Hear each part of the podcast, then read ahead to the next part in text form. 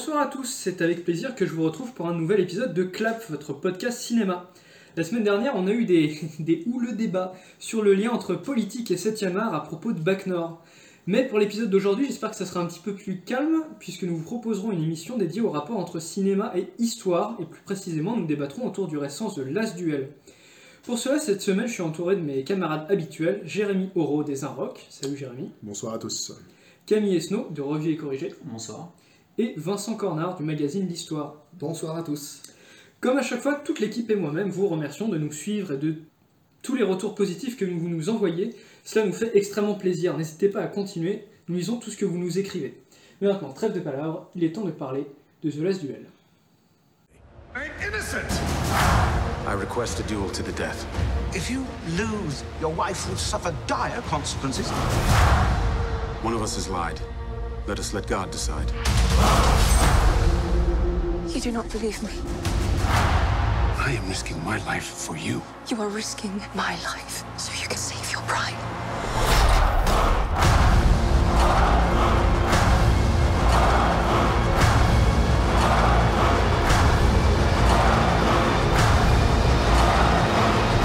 The penalty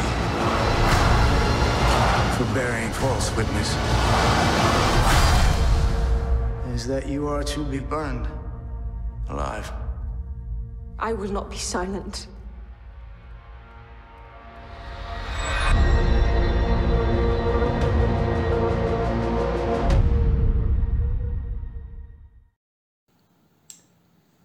Basé sur des événements réels, le film de Ridley Scott, sorti en octobre sur nos écrans, raconte le dernier duel judiciaire connu en France entre Jean de Carouge et Jacques Legris, deux Jacques amis, deux amis devenus euh, au fil du temps des rivaux acharnés à partir du moment où Marguerite, la, euh, Marguerite, la femme de Jean, euh, accuse Jacques Legris de viol. L'épreuve de combat qui s'ensuit, un éprouvant duel à mort, place la destinée de chacun d'eux entre les mains de Dieu. Mais avant d'entrer dans le vif du sujet, je vous propose de commencer par un rapide avis personnel sur le film. Vincent, qu'est-ce que t'en as pensé? Alors, j'ai personnellement beaucoup apprécié le film. Sa représentation d'un Moyen-Âge qui se refuse à de nombreux clichés m'a convaincu. Le film porté par des acteurs et des actrices qui nous éclaboussent de leur talent livre ici un portrait au vitriol de cette société euh, du bas Moyen-Âge, mais également des déboires du monde qui nous entoure aujourd'hui. Si on y ajoute les choix narratifs pertinents qui me rappellent Mademoiselle de Park Chan-wook et son final sans concession, je pense qu'on tient ici l'un des films de l'année. Malgré le temps qui défile, Ridley Scott nous prouve une nouvelle fois qu'il est quelqu'un sur qui on peut compter dans le cinéma.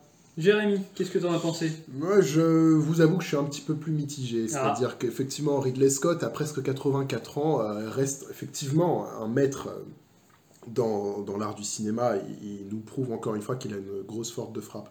Euh, moi, là où j'ai un problème avec le film, c'est euh, entre ce que Ridley Scott dit qu'il fait, entre ce qu'il veut faire et entre ce qu'il fait réellement.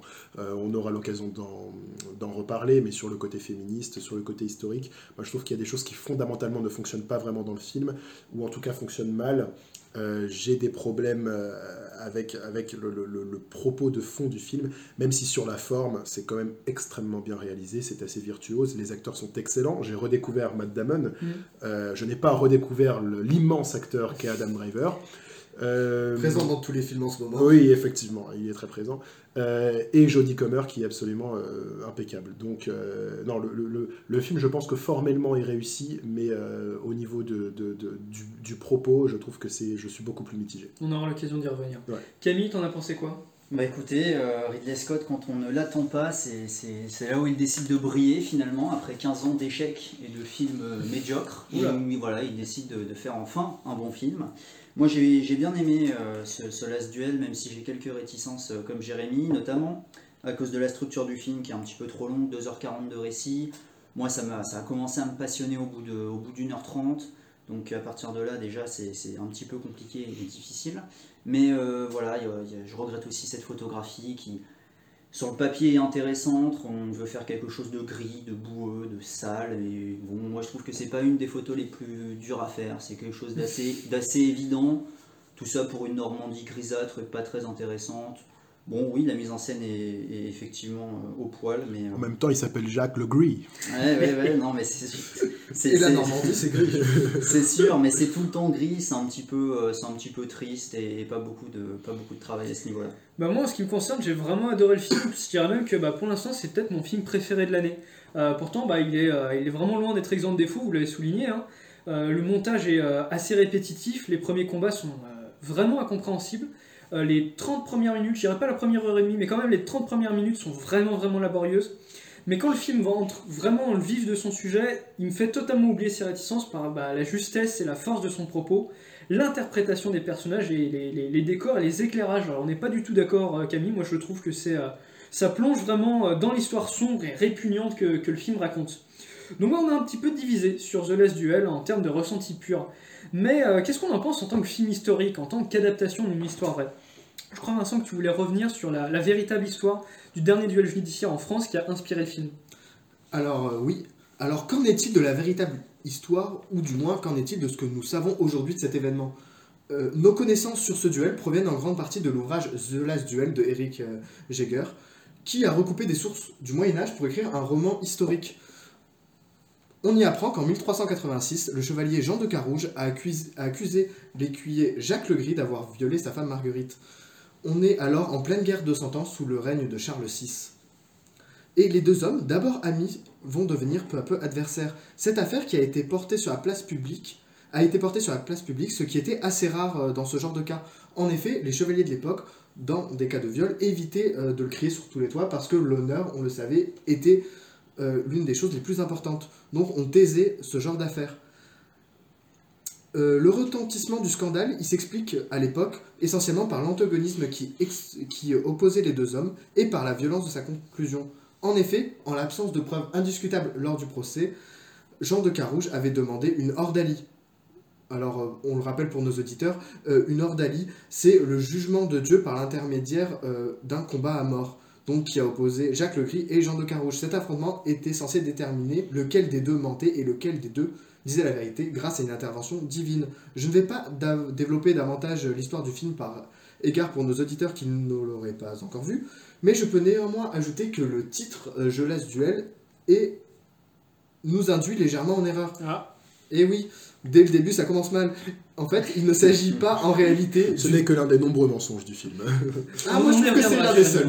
On n'est pas d'accord. Il ne s'agit donc pas en réalité du dernier duel, mais d'un des derniers duels euh, judiciaires de l'histoire. d'accord. Mais c'est surtout que la pratique du duel, elle a perduré pendant de très nombreux siècles. Elle était en effet plus ou moins tolérée et le duel s'effectuait de manière plus ou moins officieuse. Et il faut attendre 1967 pour voir le dernier affrontement. Chose assez drôle parce qu'il euh, affron- il- opposait le maire de Marseille de l'époque, le Ah bien oui. connu Gaston Defer, et un gaulliste, René Ribière. En 67. Exactement, en Ok. 1967, comme quoi le dernier duel, c'est peut-être un peu exagéré. Ah, C'est quand même 600 ans plus tard, là. Ah, ça fait pas de mal. Donc, hormis cet événement, le film, comme je l'ai expliqué, reste assez fidèle dans sa trame principale à ce que nous savons de ce scandale judiciaire. Ok, bah merci Vincent. Donc le film est assez proche des faits historiques qu'il adapte, mais euh, est-ce que c'est nécessairement une bonne chose? Selon vous, The Last Duel et, le cinéma en général, doit-il nécessairement représenter le plus fidèlement possible la réalité? Alors, moi, ce que j'ai. Vraiment, l'aspect du film qui me plaît le plus, c'est justement la réflexion qu'il mène, mène pardon, sur le cinéma historique, justement. Parce que le cinéma historique, fondamentalement, se- est, contraire euh, au cinéma lui-même, qui est l'art du mensonge. On dit souvent que c'est l'art du mensonge parce que tout est faux, tout est, tout est fabriqué. Et en même temps, si on a envie d'être dans une, euh, dans, dans une pure vérité historique, on est immédiatement euh, face à ce qui est avéré et ce qui est biaisé. Mhm. Ce qui est avéré, c'est le fait historique. Il y a un duel, il y a deux hommes, il y a une femme qui accuse un, un homme de l'avoir violé, il y a eu un duel, il y a eu un vainqueur, etc. etc. Ça, c'est ce qui est avéré. Et ce qui est biaisé, c'est le point de vue sur chacun de ces, euh, de ces informations, chacune de ces informations, et également sur je dirais, les tout petits événements dans les grands événements. Quand est-ce qu'ils se sont rencontrés? Quand est-ce que, à, à quel moment lui, il a dit ça à elle? Dans ce qui est dans l'intime, on ne peut pas savoir ce qui est vrai ou pas. Et ça, Ridley Scott le sait. Et du coup, dans ce film, il fait une réflexion sur, les, sur le cinéma historique en utilisant l'effet Rashomon, en utilisant cette construction en trois chapitres qui se pose en réflexion sur l'absurdité de la vérité historique. La seule vérité, c'est qu'on ne sait pas ce qui s'est passé. Jérémy, tu peux peut-être revenir sur ce que c'est que l'effet Rashomon, l'expliquer un peu à nos auditeurs?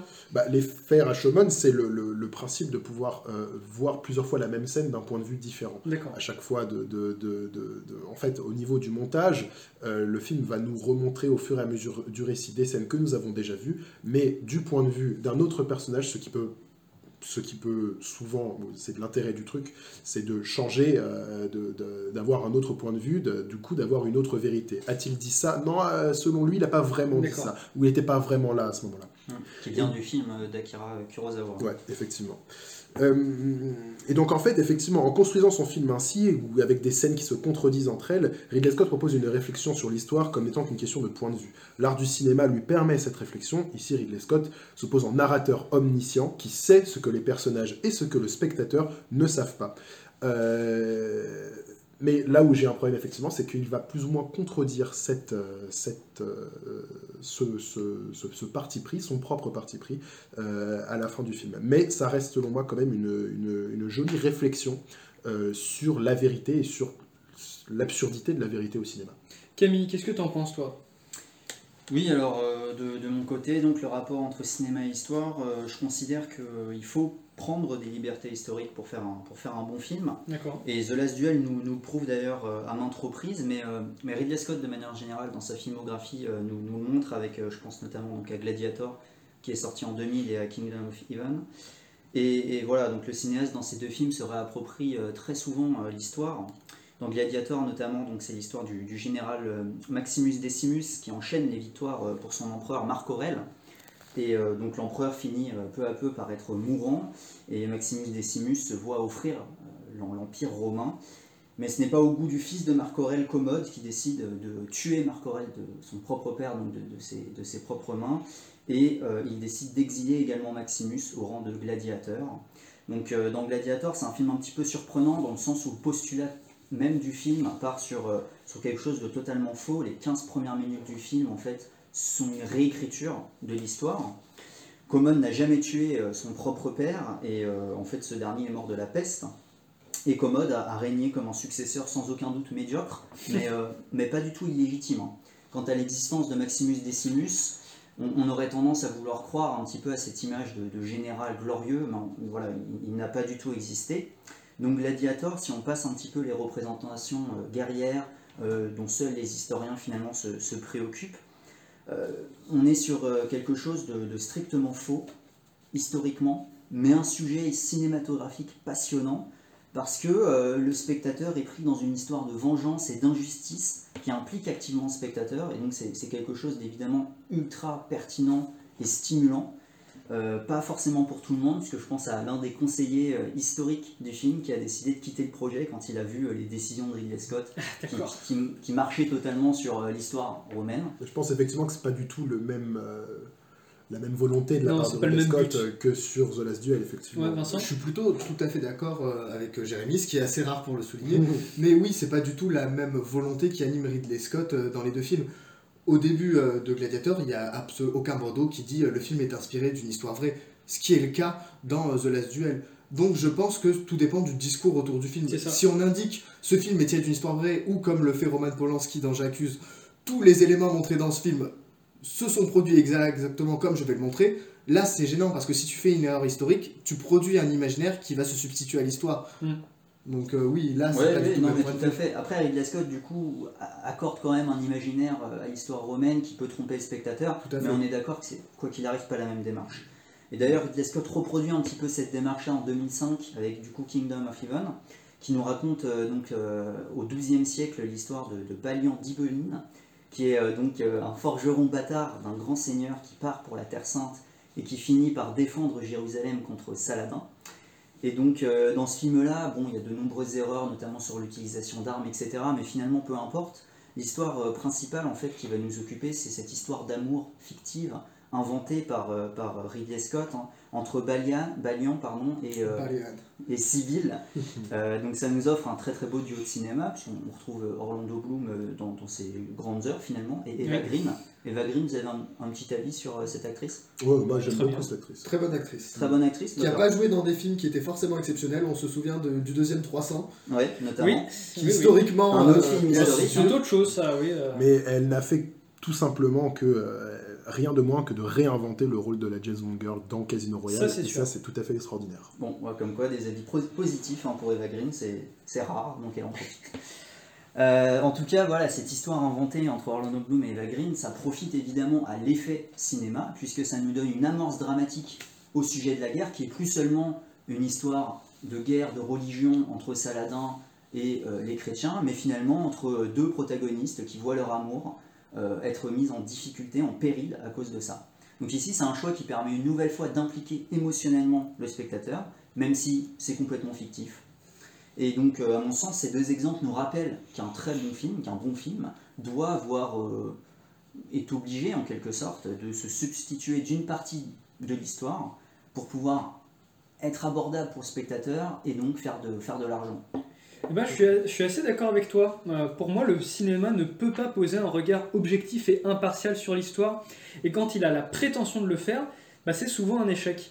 J'aimerais parler pour ça d'un- autre film euh, qui, je pense, tombe dans tous les travers qu'évite euh, très, intelligemment, très intelligemment The Last Duel. Je veux parler d'Un peuple et son roi, qui est un autre film historique qui a une volonté de grande précision, où on a aussi travaillé à partir de travaux d'historiens, avec des historiens.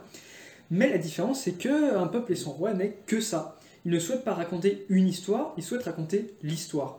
Ça se voit dans le fait qu'il n'y a pas de véritable personnage principal. Alors il y en a un qui est introduit euh, vers le début du film, mais qui est très rapidement évacué car il n'est pas réel, il est inventé pour le film, donc il n'intéresse pas le réalisateur. Il sert simplement à illustrer un, certain contexte social. Le vrai héros d'un peuple et son roi, c'est la révolution, c'est l'événement révolution. On suit tous les corps sociaux impliqués dans cette histoire, le peuple, le révolutionnaire, les personnages historiques, Danton, Robespierre, le roi, mais aucun d'eux n'a une vraie personnalité ni même d'enjeu en dehors de la révolution. Font la révolution parce que c'est l'histoire, parce que c'est ce qu'ils sont censés faire. Celle-ci est jamais traitée comme un élément qui pourrait apporter une solution à leurs problèmes quotidiens. Le héros, notamment au début, est en, fuite des autorités, je crois que c'est parce qu'il c'est un voleur, euh, il est poursuivi, c'est un brigand, et il rejoint les révolutionnaires plus ou moins pour leur protection. Il n'est donc pas spécialement impliqué dans celle-ci. Mais à partir du moment où il rejoint les révolutionnaires, il y a une bascule totalement inexpliquée, et il est à fond dans la révolution. À partir de là, il apparaît beaucoup moins parce que ce n'est plus un personnage, il est juste là pour illustrer la révolution. Au contraire, dans The Last Duel, on suit des personnages à part entière.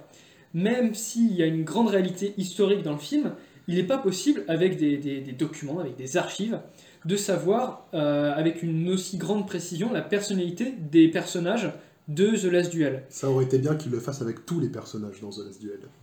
Ah mais Scott leur donne une personnalité pour offrir de la vie et une sorte de crédibilité à son histoire. Il ajoute de la fiction qui permet de rendre l'histoire plus vraie. Euh, un peuple et son roi est également un film qui se veut euh, absolument réaliste et qui semble refuser tout élément de mise en scène. Euh, les discours à l'Assemblée nationale sont très longs, ils sont exactement euh, mot pour mot ceux qu'il y a, parce que ce sont des discours qu'on peut retrouver dans des archives, ils sont filmés en plan fixe, sans musique. La mise en scène reste complètement extérieure à son sujet, on dirait une fiche Wikipédia, et on ne comprend pas, pendant ces dialogues, le point de vue du cinéaste sur ce qu'il filme. Il cherche tout de même presque à contre-coeur à transmettre une image positive et progressiste de la Révolution. Euh, il montre beaucoup de personnages féminins au début qui sont leaders de la Révolution et qui voient en, celle-ci une sorte d'émancipation. Mais quand les chefs révolutionnaires retirent leurs droits aux femmes, le féminisme n'est plus un sujet car c'est un élément qu'on ne veut pas mettre en avant. Le film n'aborde par exemple jamais la figure d'Olympe de Gouges, une femme féministe et pro-révolutionnaire qui a fini décapitée par les révolutionnaires car elle défendait trop ses droits. Ne pas aborder cette question, ne pas aborder ce personnage d'Olympe de Gouges, dans un film qui traite de la révolution et se veut comme féministe, est un aveu d'échec pour moi. Bah dis donc, ça donne envie comme film. Ah bah je, je le conseille pas Il forcément. faudrait peut-être ajouter l'effet Rashomon. Bah, justement, euh, Lazuel fait l'exact opposé, il pose plusieurs discours avec les faits Rashomon pour montrer plusieurs points de vue forts. Il permet de cerner la personnalité de chacun. Euh, il assume explicitement quel message est le vrai et n'entre pas en contradiction avec les deux autres points de vue qui sont présentés dans le film, mais ça permet de voir en quoi les autres personnages ont pu déformer ou se réapproprier la réalité. Ouais, non, mais de ce que tu nous dis du, d'un, d'un peuple et son roi, ça me fait penser à, à beaucoup de films finalement inspirés de faits réels où on a une fiche Wikipédia qui nous raconte euh, les faits historiques. Je pense notamment au, au 7 de Chicago sorti Mm. euh, sur Netflix euh, il y a un an. Beaucoup Voilà, de biopics en général. Ouais, c'est ça, c'est que du coup ça manque un peu de cinéma derrière quoi. C'est pas des, c'est pas Oh, des, c'est sévère sur les sets de Chicago quand même. c'est pas des auteurs très inspirés. Sorkin c'est un scénariste, c'est pas un, c'est pas un metteur en scène. Oh, c'est dit. On l'a dit. Euh, donc, ouais, on, on est tous à peu près d'accord sur le fait que l'histoire n'a pas à être le but d'un film historique. Au contraire, celle-ci sert plutôt de vecteur pour ce que souhaite nous faire passer le réalisateur. Donc, bah, selon vous, euh, comment euh, Duel se sert l'histoire pour raconter quelque chose qui nous concerne? Quel est le vrai message de l'As Duel autre que le dernier duel judiciaire de France? Oui, alors euh, pour, pour moi, The Last Duel, c'est un film, même si je l'ai un petit peu démonté là au début en introduction, ça reste un film quand même intéressant dans son propos, parce que c'est un film, euh, c'est l'un des films les plus féministes sortis cette année sur, sur, les, Oh écrans, sur, les, en- sur les écrans français. Euh, alors oui, On y oui, reviendra, Jérémy, on y reviendra. Ça va, sa- Calme, calme. ça va saigner, ça va saigner. Oui, non, mais Ridley Scott, il est pas fin dans son propos, ça on sait, il fait jamais dans la dentelle, donc euh, voilà, il faut l'accepter. Par contre, par contre, euh, voilà, ce qu'il nous raconte, c'est extrêmement stimulant, et pour moi, le sujet principal du film, c'est même pas s'il y a eu viol ou pas. Ça, finalement, euh, on le sait, on le sait parce qu'on le voit dans la version de Jacques Legris, on le voit dans la version de, Lady Marguerite. Par contre, la, seule différence là-dedans, c'est que Jacques Legris, lui, il se considérait dans son bon droit. Euh, tandis que le spectateur, lui, il l'a bien vu, avec la version de Lady Marguerite. Jacques Legris, il a abusé de sa position. Jacques Legris, il a profité de son pouvoir pour faire de cette femme une femme objet. Et donc ici, finalement, c'est même plus tellement la question de vérité ou non, mais c'est plutôt la question de la libération de la parole de la femme. Est-ce que Lady Marguerite va oser prendre la parole Et surtout, est-ce qu'elle va être écoutée par la société dans laquelle elle vit? Alors en l'occurrence, bon, on est au XIVe siècle, on est au Moyen Âge, on se doute que la place de la femme, c'est un petit peu, un petit peu foutu. Donc euh, seule l'issue, non mais bon, on va pas se mentir quand même.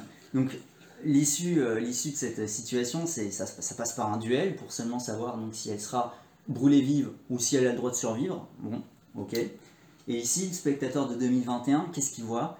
Ah, On est voilà, on est après MeToo et, et le spectateur, il n'a pas le choix que d'être imprégné par cette culture et de comprendre et d'interpréter le film comme une critique de notre société actuelle, de notre société de 2021, qui n'arrive pas encore à prendre au sérieux la parole de la femme, qui n'arrive pas donc à prendre au sérieux euh, lorsqu'elle dépose des plaintes, lorsqu'elle discute euh, autour de ce qui s'est passé. Et ici, Ridley Scott, euh, il fait le parallèle entre un 14e siècle boueux, moche, et euh, un 2021. Donc, T'as euh, vraiment pas aimé la photographie non, non, non, la, la photo est Elle est magnifique, Camille, euh, on n'est pas d'accord. Mais bon, euh, Ridley Scott, en tout cas, là-dessus, scénaristiquement, il tape là où ça fait mal. C'est-à-dire que euh, aujourd'hui, nous n'avons pas encore évolué sur cette question-là. On agit un peu comme, euh, comme Matt Damon et Adam Driver, comme des guerriers qui ne réfléchissent pas, qui ne comprennent pas la situation. Et nous, au lieu d'avoir un duel euh, où on se fie euh, finalement à Dieu, on reste dans notre ignorance, dans notre passivité, dans notre... euh, voilà, on laisse faire, quoi, finalement. Et, et Ridley Scott, ici, il montre que la situation, elle se dégrade. Sauf que, sauf que tout n'est pas perdu grâce à notre tonton Ridley. puisque, puisque Jean de Carouge, désolé, je, je spoil le film, mais gagne le duel, sauf sa femme, et l'honneur à la fois de sa femme, mais le sien surtout, et euh, montre symboliquement donc aux spectatrices qu'il faut oser prendre la parole pour se libérer de son fardeau, pour punir l'auteur du crime. Donc oui, tout n'est pas parfait, je vais vous écouter, tout n'est pas parfait dans le film. Vincent, tu veux dire quelque chose? Alors, euh, je, je souhaite rebondir parce que ça, ça me choque un peu ce que tu es en train de me dire, justement, quand tu dis euh, heureusement il y a un espoir. Jean de Carouge gagne le duel. On rappelle qu'il est quand même l'auteur de viols conjugaux dans le film, que la fin est légèrement euh, d'où sa mère. Donc euh, il gagne, mais elle va rester dans une situation qui reste très compliquée pour elle. Je sais pas si vous êtes d'accord avec moi. Sauf mais- que pas vraiment, puisqu'à la fin, Jean de Carouge, attention si vous ne voulez pas être spoilé, bon vous avez déjà été spoilé, mais il meurt, et donc du coup elle hérite de ses terres et elle reste une femme indépendante. C'est la dernière séquence du film. Elle donc va finalement c'est elle une ne va sorte de pas se remarier, mais ce que je- la, la- la victoire de Jean de Carouge sur le, sur, sur le duel n'est en aucun cas, selon moi, Libérateur. une manière Non. de dire euh, prenez la parole, vous verrez. C'est-à-dire qu'à Oui, imaginez- ce personnage féminin est fantomatique pendant tout le film, et particulièrement à la fin. Imaginez si Jean de Carouge perd le duel, qu'est-ce qu'on fait? La femme, elle n'a pas le droit de parler, elle ne Ah bah, pas parler, il elle, Elle elle est brûlée, brûlée elle est vive, brûlée. Il elle n'y aurait pas eu de film.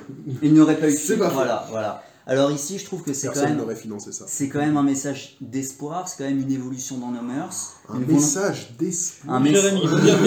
Oui, un message d'espoir pour le spectateur, le spectateur principalement masculin qui regarde le film en 2021 et qui doit essayer de se dire d'accord, je dois prendre au sérieux la parole de la femme et je dois essayer de considérer toutes les situations et de comprendre le message qu'elle cherche à nous faire passer. Vincent. Alors euh, moi je voulais revenir euh, justement sur euh, certaines critiques qui ont été faites au film par rapport à son message féministe. En effet, de nombreux médias se sont élevés affirmant que le film trahissait l'histoire et devenait anachronique par son message assez actuel en fait. Et je vais expliquer pourquoi je trouve ça vraiment malhonnête comme critique. En effet, il est évident que le film de Ridley Scott, il va parler de sujets qui sont actuels. Et en premier lieu, le féminisme. On peut s'interroger sur le procédé qui vise à représenter des problématiques contemporaines dans des films qui mettent en scène des époques lointaines où ces problématiques n'étaient pas forcément au centre des débats. Oui, euh, le féminisme euh, dans le bas Moyen Âge n'est pas forcément euh, un débat qui a lieu tous les jours. Oui. Mais alors, que penser du débat qui entoure The Last Duel, qui voudrait que le film trahisse l'histoire par son sous-texte féministe? Tout d'abord, je voudrais revenir sur le fait qu'il est naturel que les films euh, mettent en scène leur contexte de production. En effet, il y a déjà 50 ans de cela, Marc Ferro, en 1970, Le grand Marc Ferro. Exactement, Marc Ferro, notre dieu à tous, euh, expliquait que le film représente autant le sujet qu'il met en scène que sa propre époque. Il est donc logique que euh, un cinéaste soit inspiré par ce qui l'entoure, par euh, les problématiques de nos sociétés et qu'on le retrouve dans des films. Ce n'est pas un cas isolé. Euh, de plus, euh, on, euh, on peut donc comprendre la présence du, de la question féministe dans le Moyen Âge, surtout que c'est un thème qui est cher à Ridley Scott depuis Thelma et Louise en fait, depuis ses premiers films. Et Alien. C'est vrai, Oui. j'allais oublier. Avec euh, l'une des principales figures féministes du cinéma à travers euh, cette héroïne. Et donc, je vais vous expliquer pourquoi, dans le fond, je trouve cette critique malhonnête. En effet, dans le film, on suit une jeune femme victime d'un viol dont le seul espoir d'obtenir justice se retrouve dans la prise de possession de son mari. C'est donc l'histoire d'une femme dans un monde d'hommes, blessée par des hommes et jugée par des hommes. Cette représentation de cette société, elle est donc patriarcale, elle est donc pas si éloignée de cette société du Moyen Âge. Donc critiquer le fait que le féminisme créerait de l'anachronisme, je trouve ça vraiment aberrant. Il se sert intelligemment des éléments historiques pour parler de notre société et de faire des parallèles. Exactement, en fait, c'est une, rel- c'est une représentation de l'histoire qui est réaliste, mais avec une lecture qui est actuelle. Et c'est là, je trouve, tout le génie, et je pèse mes mots, Jérémy, génie. tu reviendras dessus, T'inquiète le pas, génie ça arrive bientôt. Ça arrive de bientôt. Ridley Scott dans ce film. De plus, il est intéressant de voir que les anachronismes critiqués dans The Last Duel sont parfois encensés dans d'autres films. Euh, par exemple, je me souviens de l'article de Télérama à la sortie de Django Unchained où on pouvait lire 5 anachronismes qui rendent le film encore meilleur. Je, euh, je pense donc que critiquer le sous-texte du film en l'accusant de créer une fiction anachronique est un procès bien malhonnête.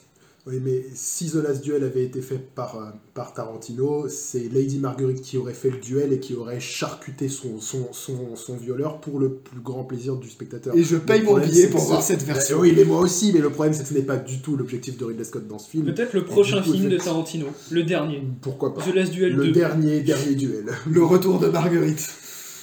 Euh, Euh, c'est c'est parti Bah, lâche-toi. Non, mais alors, le, le- On le problème, euh, le problème, moi, que j'ai avec le film, c'est que dans son discours féministe, Ridley Scott s'arrête en chemin. Le problème, selon moi, c'est que euh, euh, il, il- il dénonce euh, une position de la femme, euh, mais utilise dans son film, dans sa construction, ut- euh, euh, euh, reprend cette, cette, cette position de victime qu'a la femme sur cette, euh, dans ce procès.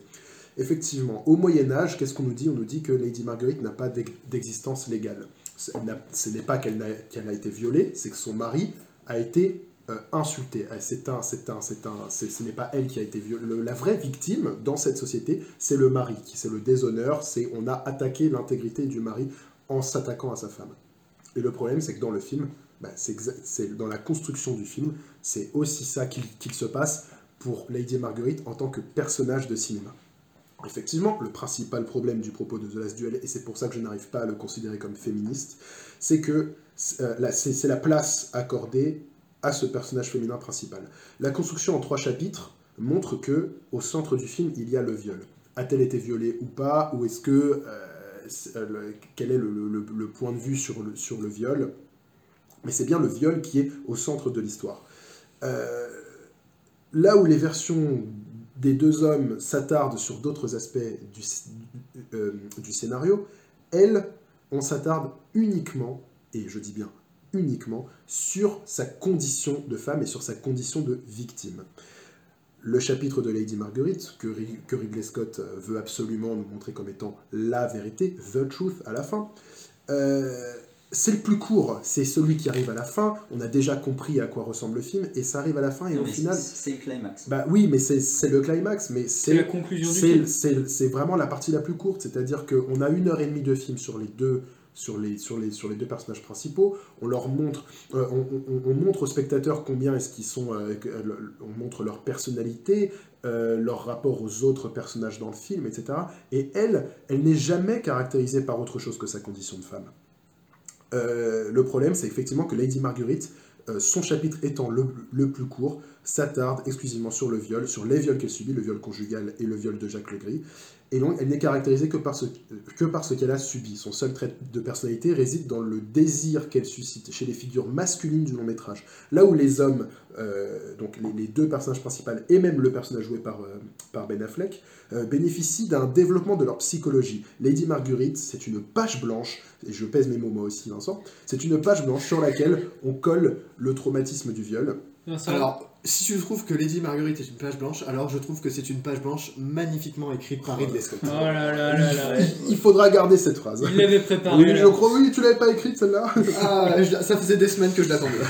Non, mais le problème, c'est que euh, euh, Ridley Scott ne se penche pas sur quelle femme elle est en dehors de sa condition de victime. C'est pour ça que, selon moi, c'est un problème et que le caractère féministe du film doit être nuancé. Dans sa version des faits, bien que définie par le cinéaste comme étant la seule et unique vérité, c'est la seule chose que nous saurons d'elle. Nous ne savons pas quelle est sa personnalité en dehors de ça, quelle femme elle est. Le film s'attarde avant tout sur la rivalité entre les deux figures masculines du long métrage. Et euh, s'il avait vraiment voulu faire un film féministe, il, aurait oublié les frères Rashomon et il aurait, même si je trouve que c'est un bon poids dans le film, mais, si, mais le film est, est réussi dans ce qu'il fait, mais pour moi, il ne fait pas ce qu'il dit qu'il fait sur le féminisme. Il aurait dû, selon moi, se placer entièrement du point de vue de Lady Marguerite s'il avait vraiment voulu faire un film féministe, en nous présentant quelle femme elle est, quelle est sa, quelle est sa, sa je dirais sa position dans sa famille, sa personnalité, est-ce qu'elle a des rêves, est-ce qu'elle a des envies, est-ce qu'elle a, qu'elle a des, des- quelle femme elle est, Oui. et tout d'un coup voir comment est-ce que justement une femme comme ça est brisée par un viol. Là, on ne sait pas qui c'est, c'est une page blanche, on apprend que c'est une femme violée, et du coup, effectivement, on gagne en espèce de symbolisme, parce que vu qu'elle n'a pas de personnalité, ça peut être le, sym- le symbole de toutes les femmes, de toutes les femmes violées, c'est peut-être ce qu'il a voulu faire, mais du coup, selon moi, le film a un discours féministe, mais il n'est pas un film féministe. Oui, non, mais en fait, ton principal, euh, ta principale réticence vient du fait que le personnage féminin soit, soit trop peu écrit, et, et je, je comprends parfaitement euh, ce, problème-là. Le, point que j'aimerais bien aborder, c'est surtout euh, pour qui s'adresse ce film, en fait. Est-ce qu'il s'adresse réellement aux féministes, aux féministes déjà, euh, déjà certaines de leurs euh, de leurs euh, conditions, ou est-ce que plutôt le film s'adresserait à la société patriarcale, aux hommes qui regardent ce film-là, qui comprennent donc la situation, qui voient bien que, la, que Lady Marguerite a été violée. Et donc, est-ce que le but, c'est pas plutôt une prise de conscience de cette société-là, où il faudrait plus prendre en compte la vie de la femme, comprendre un petit peu que la situation amenée par Jacques Legris, que lui pense être convenable, ne l'a pas du tout été. Et donc, c'est absolument pas fin, mais c'est un message qui s'adresse Ah, c'est un bourrin, on est C'est- d'accord. c'est un hein, bourrin, il va, il mais, va, mais c'est un message qui C'est ce qu'on aime chez Ridley Scott. il y va, ouais. non mais il y va vraiment avec un tank, avec une bannière, hashtag MeToo. euh, Oui, mais en même temps, est-ce qu'il y a besoin de subtilité quand tu as un message qui doit être aussi fort et clair? Ouais, ouais, non, mais ça rentre dans la d'accord. tête. Oui, mais je pense que là, honnêtement, c'est clair. Là, on, Voilà, mais si, on si a compris. si t'as un- un- un, sauvage euh, qui va voir ce film, il comprend la situation, il comprend les enjeux, et il se dit merde, il y a peut-être un truc qui va pas. Mais du coup, est-ce que le- public a apprécié, est-ce qu'il a compris ce, ce- ce message? J'ai l'impression que ça n'a pas trop été le cas. Le film s'est vraiment planté au box-office. Pour un budget de 100 millions de dollars, on peut triste. considérer que c'est un vrai blockbuster. Un Et beau raté après, qui euh, et après il faut, seulement, il faut euh, aussi rajouter que 100 millions de budget, c'est aussi presque le, le 100 millions en marketing. aussi. Oui, on est sur Ouais, 200 c'est- Là, millions. on c'est- compte pas les cours voilà. marketing. Mais après, donc, 100 millions, ne serait-ce que pour la production. Mm. Après une semaine d'exploitation, donc le moment où le film devrait rapporter le plus d'argent, le film ne réunit que 9 millions de dollars dans le monde, dont 5 millions aux États-Unis. C'est un échec flagrant. C'est un désastre. Comment est-ce qu'on peut l'expliquer? Bah, Il y a certains critiques qui ont pu mettre en avant le sujet du film. Euh, je pense à notamment Durandal qui a déclaré euh, Personne ne veut passer une soirée devant une, une histoire de viol au XIVe siècle. Le sujet ne serait donc pas suffisamment grand public pour entraîner un succès commercial. C'est euh, quelque chose qui pour moi n'est pas totalement vrai parce que la réalité est beaucoup plus complexe, à mon avis. Tout d'abord, il y a une vraie tendance pour un cinéma dit euh, progressiste, surtout à Hollywood, progressiste avec des gros guillemets. On sait qu'il s'agit d'une industrie hollywoodienne et que l'un de ses principaux objectifs, c'est de faire des bénéfices. Donc si les studios n'avaient pas cru au sujet de Scott, à son message, ils lui auraient pas donné un budget aussi conséquent. Ensuite, je pense que il faut vraiment revenir sur la campagne promotionnelle du film. C'est là que ça a pêché. Le film est extrêmement difficile à vendre. C'est incroyablement dur à vendre et surtout, je, je- je pense que le- le- ils, ont, ils ont vraiment fait ce qu'ils ont pu, mais c'est-à-dire que on a un film avec des chevaliers, on sait que c'est Ridley Scott qui a quand même fait des, des- des films, voilà, Kingdom of Heaven, Gladiator, on a, voilà, c'est- pas réalisé par une femme, c'est pas, euh, si, si, si, si on avait eu... euh, c'est, Ridley Scott, il a quand même une carrière derrière qui, qui montre voilà, un film qui s'appelle The Last Duel. Avec ouais. on a et sur, sur les affiches, on a Matt Damon avec sa On a des images On a un de chevaliers, on a un on a- casting. un- on a un les hommes en armure, on, est- euh, on, on se penche beaucoup sur le duel. C'est ça, Mais- dans la bande-annonce, on a mais- principalement des images du duel, on a des charges de cavalerie qui reviennent plusieurs fois. Alors dans le film, les charges de cavalerie, c'est un 10 plan de secondes 5 à secondes, tout de 5 casser. secondes au début. Euh, c'est très mal filmé. On a des plans où ils mettent leurs armures, c'est accompagné d'une musique épique, rythmée, menaçante. Euh, en ce qui concerne l'intrigue, la bande-annonce met en avant la personnalité euh, des personnages plutôt masculins, l'honneur masculin viril qui semble être au cœur du propos. C'est féministe, ça. Bah justement, la promotion ne le vend pas du tout comme un film féministe. Les gens qui ont fait le trailer de- ne l'étaient pas forcément. Ah ouais. Mais le Bah, film, Ils ont essayé de mettre, un, de mettre un- une bande-annonce de film de guerre médiéval épique. Or, le film n'est pas du tout ça. Euh, Il y a Mais- très peu de combats, ils sont pas au centre de l'intrigue, et la fierté virile des personnages est plutôt montrée comme, pas une vertu, mais comme un signe de masculinité toxique. J'ai entendu le terme... Euh, Vas-y Camille, dis-moi. Moi, j'ai envie de vous dire que c'est peut-être un film euh, qui a plein de défauts, mais il est peut-être avant-gardiste sur son propos.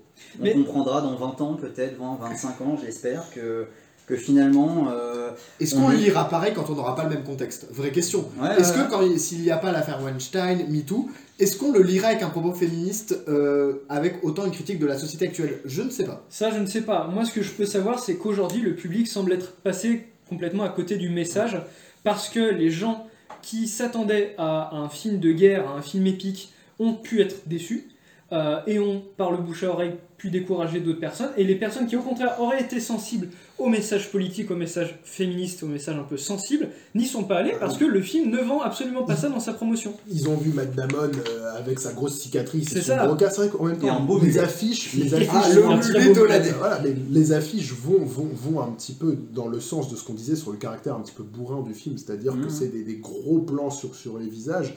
Et on a effectivement Jodie Comer aussi, mais qui, qui est.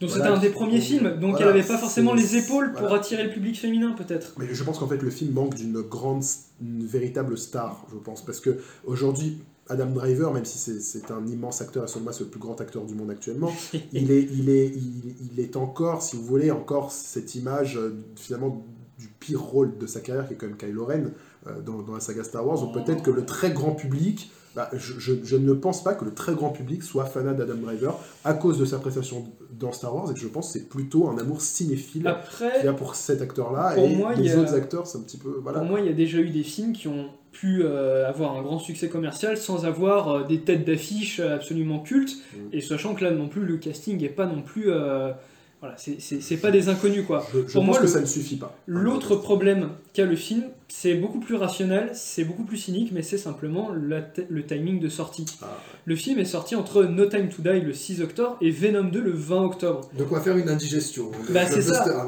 Deux mastodontes du blockbuster, le dernier James Bond qui est censé finir l'ère Craig, qui était prévu avant même le premier confinement et qui a été sans cesse repoussé. Il y avait une grosse attente autour de ce film. C'est le premier film à avoir été repoussé par la pandémie. C'est ça, fait exactement. un an et demi qu'il devait sortir. Il y a eu une attente monumentale autour de ça. Euh, envie de dire proportionnel à la déception, mais c'était Ah, Oui, c'est un autre débat. Et puis surtout, euh, la majorité des Français ils vont au cinéma une à deux fois dans l'année. C'est ça. Euh, James Bond, c'est l'occasion, c'est pas, c'est pas The Last Duel. Et face à ça, bah, il y a aussi Venom 2 qui est la suite d'un film qui avait très bien marché, qui s'inscrit dans un univers étendu, c'est une Marvel, dont la seule marque suffit pour que chaque film connaisse un, un succès commercial assuré.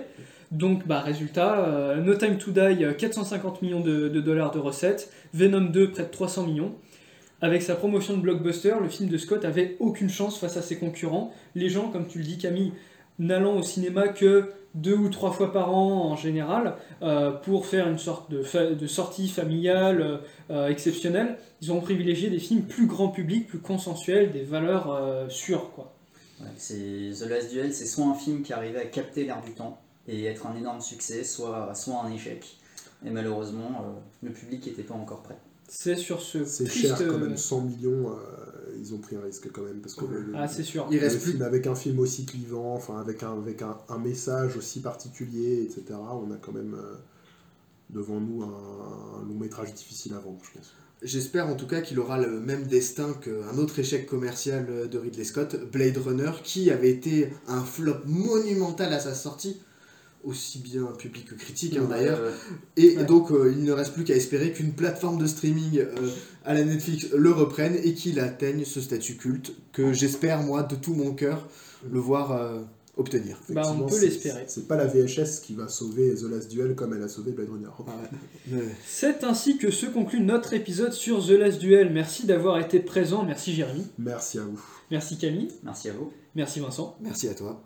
Nous nous retrouvons la semaine prochaine. Soyez là. En attendant, allez au cinéma. Salut à tous. Salut, salut